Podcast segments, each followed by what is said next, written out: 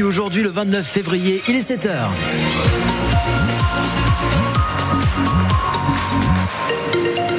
Sommes en direct du salon de l'agriculture, donc ce matin pour vous faire vivre cet événement. Donc à Paris, nous sommes à Paris, mais on ne vous oublie pas évidemment, et on regarde en permanence les conditions de circulation dans notre département de l'Hérault.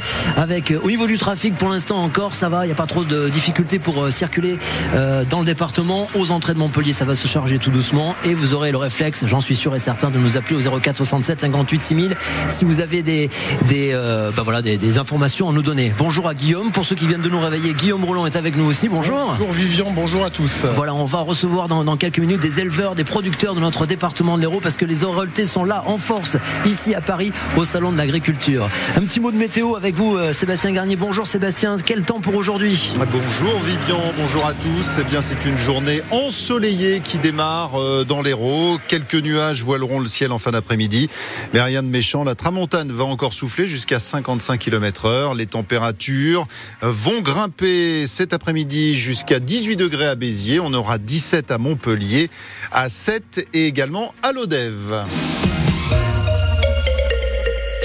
Fin janvier, à Béziers, un policier avait été renversé et traîné sur plusieurs mètres. Le chauffard qui avait pris la fuite avant de se rendre une semaine plus tard été jugé Hier, il écope de 18 mois de prison ferme. Ce gitan, père de trois enfants, déjà condamné à 13 reprises, conduisait la voiture de sa femme, véhicule suspecté volé.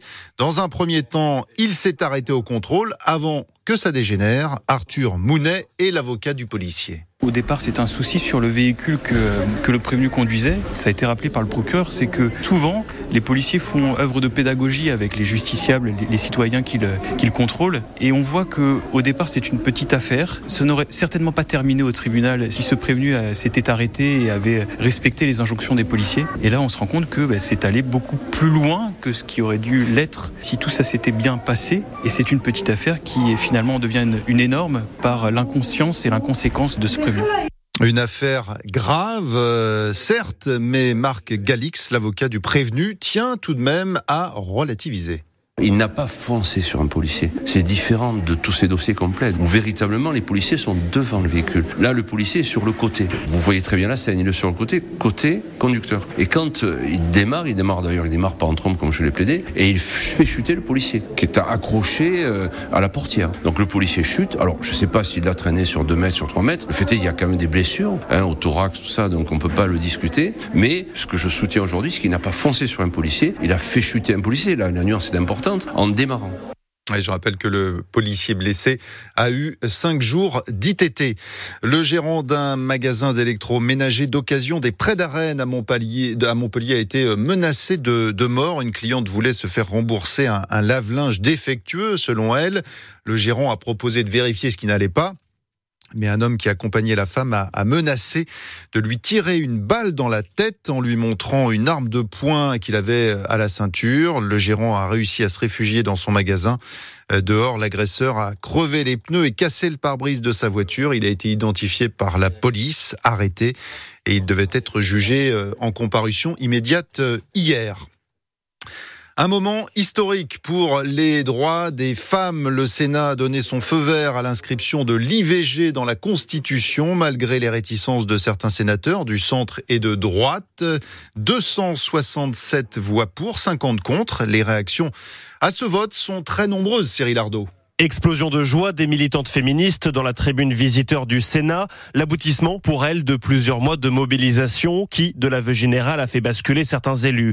16 sénateurs LR soutenaient ce texte il y a un an. Ils étaient 70 hier soir.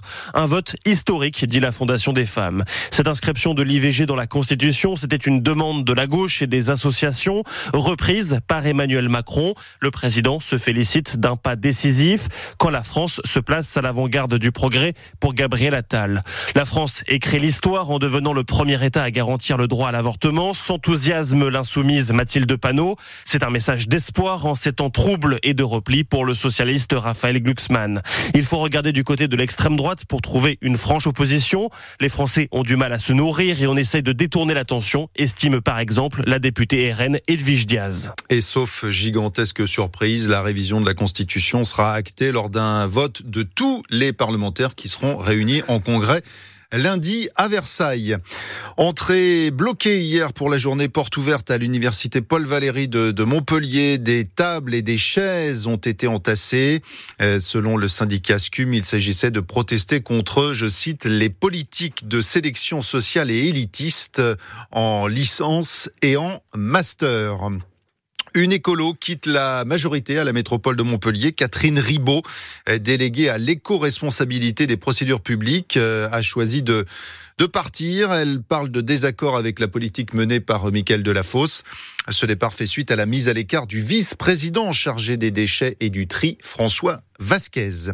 Le Quorum de Montpellier accueille ce soir les victoires de la musique classique, soirée co-présentée par Stéphane Bern qui sera retransmise euh, sur euh, France Musique et sur France 3 en direct. C'est une belle occasion de mettre en lumière l'orchestre de la ville de Montpellier.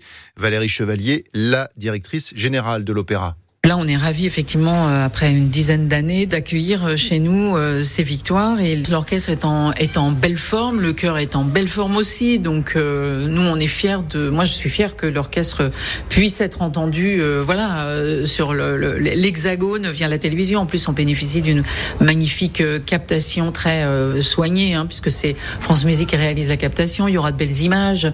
ça nous donne nous une extrêmement belle visibilité avec plus d'un million de spectateurs juste sur le direct.